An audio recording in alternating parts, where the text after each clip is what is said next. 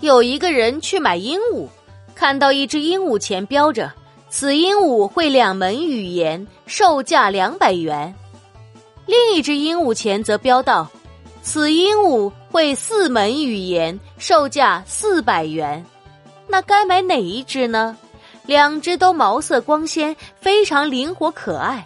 这人转啊转，拿不定主意，结果突然发现一只老掉了牙的鹦鹉。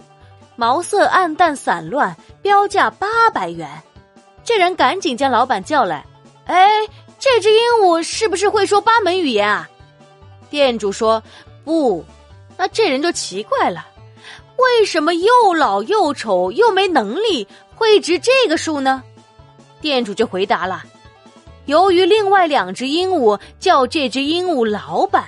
这故事就告诉我们。真正的领导人不一定自己能力有多强，只要懂信任、懂放权、懂珍惜，就能团结比自己更强的力量，从而提升自己的身价。